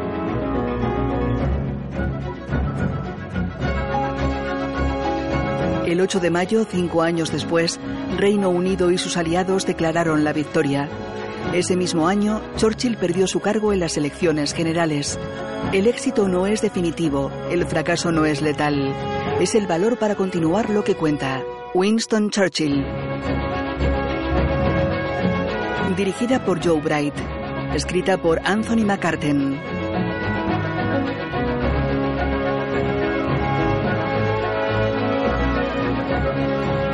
El instante más oscuro. Churchill, Gary Oldman. Clemmy, Christine Scott Thomas. Leighton, Lily James. Halifax, Stephen Delane. Chamberlain, Ronald Pickup. Anthony Eden, Samuel West. Rey Jorge, Ben Mendelssohn. General Ismay, Richard Lundsmed. General Ironside, Malcolm Storry. Evans, Joe Armstrong. Fotografía, Bruno Del Bonel. Caracterización de Gary Oldman, Katsuhiro Tsuji. Música, Darío Marianelli.